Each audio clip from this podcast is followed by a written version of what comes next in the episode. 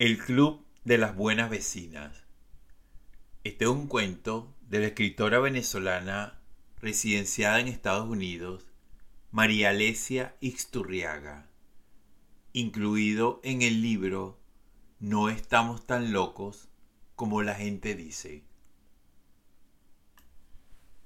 Todos los jueves en la tarde, mientras Matías practicaba fútbol con sus compañeros de clase, Lucy aprovechaba para hacer ejercicios en una esquina del parque.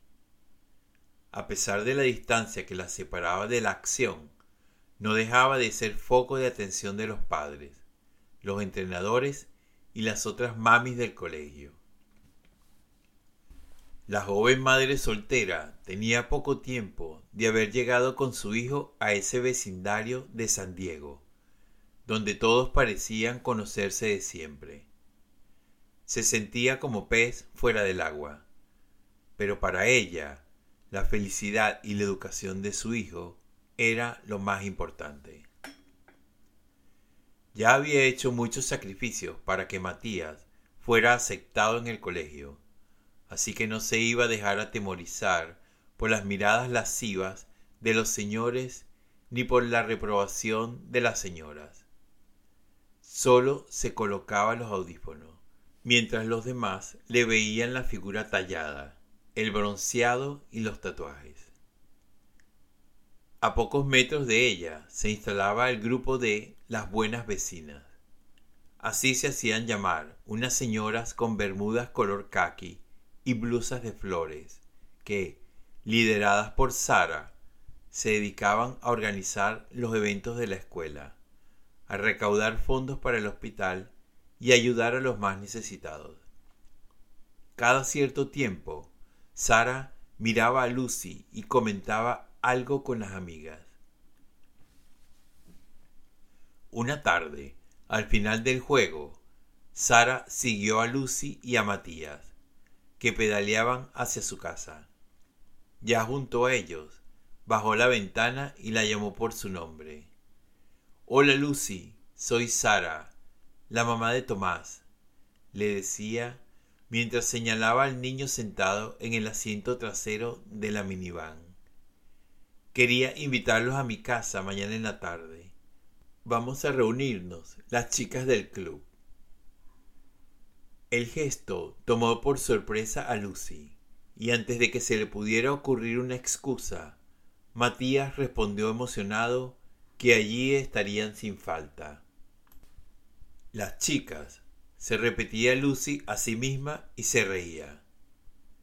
¿De qué carajo voy a hablar yo con esas viejas beatas? Si no fuera porque Matías dice que Tomás es su mejor nuevo amigo, ni lo consideraba. Para su sorpresa, las vecinas la recibieron con más calidez de lo que esperaba. Siempre se había sentido juzgada por sus miradas hasta llegó a pensar que era una trampa para reclamarle por algún gesto amable de uno de sus esposos. Pero ese día la hicieron sentir una más del grupo. Por eso no pudo negarse a participar en la verbena de la iglesia para recolectar fondos. No sabe cómo pasó, pero terminó siendo la responsable de la cajita del amor que no era otra cosa que la caja en la que guardaban dinero en efectivo para las obras de caridad. Tampoco sabe cómo fue que terminaron organizando una fiesta de cumpleaños para Matías, que ella no habría podido pagar con su sueldo. Además, se divirtió como adolescente cuando devolvieron los juegos que habían usado en la fiesta a las diferentes sucursales de la tienda donde los habían comprado. También regresaron ropa que las chicas se habían llevado a casa, pero que los maridos no les había gustado. Todo le parecía tan cursi, pero tan divertido, que empezó a tomarles cariño. Le causaba mucha gracia y cierta ternura que en pleno siglo XXI, cuando todo se maneja de manera virtual ellas seguían pagando todo en efectivo y todas tenían billeteras idénticas como amigas de bachillerato.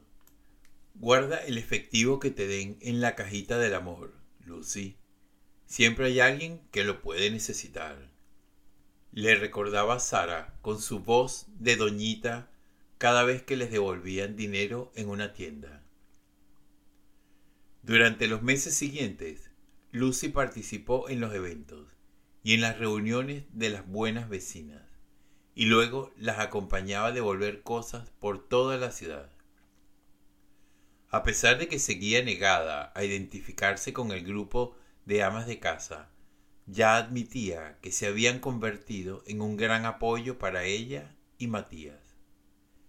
A cambio, las entretenía contando sus aventuras de soltera en las sesiones de mujeres empoderadas, que en realidad se trataba era de hablar mal de sus maridos y de cómo ellas siempre tenían sus reservas de dinero para darse los gustos que se merecían. Después de todo, hacían mucho por sus familias, su comunidad y por los más necesitados. El día del cumpleaños de Lucy, las buenas vecinas organizaron un viaje por carretera a México. Se acomodaron todas en dos minivans y cruzaron las fronteras para pasar el día en Tijuana. Comenzaron desayunando en el mercado del Popo. Luego pasaron por el puesto de Don Chema, que les tenía listos los santos de barro que llevaban a la parroquia de San Diego.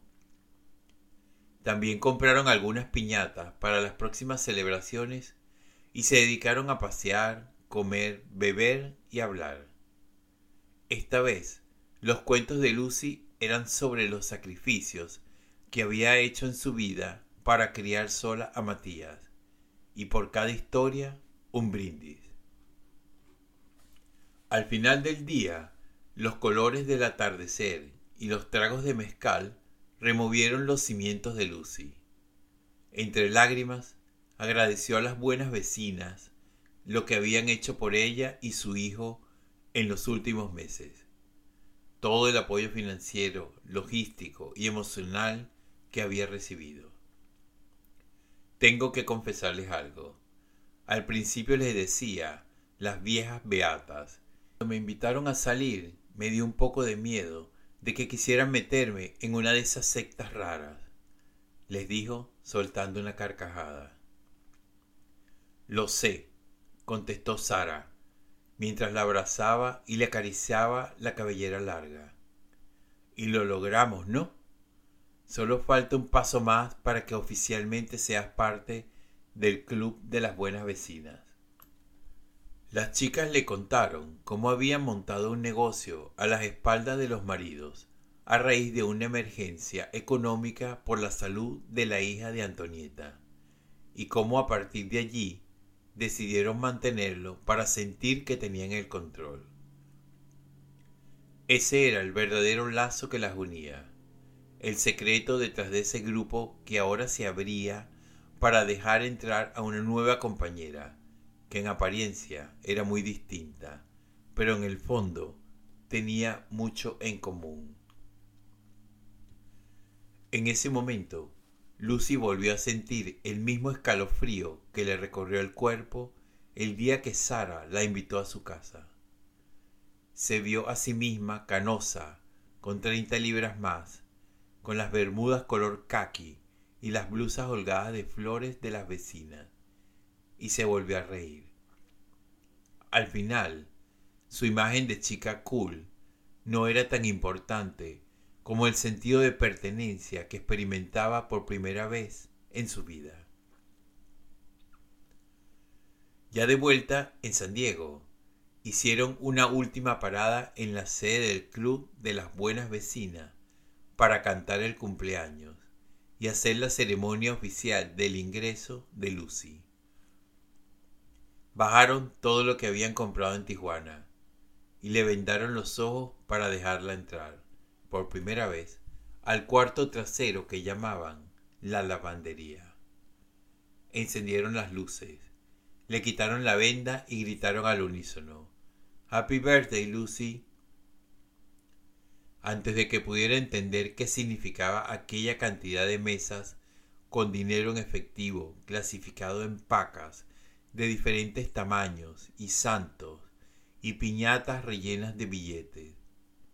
Antonieta se le acercó y le entregó un monedero igual al que usaban todas. Ahora sí, exclamó Sara, mientras le pasaba el brazo sobre los hombros. Ya no hay vuelta atrás. Eres para siempre una buena vecina y a partir de hoy entras al servicio de lavandería de mujeres empoderadas.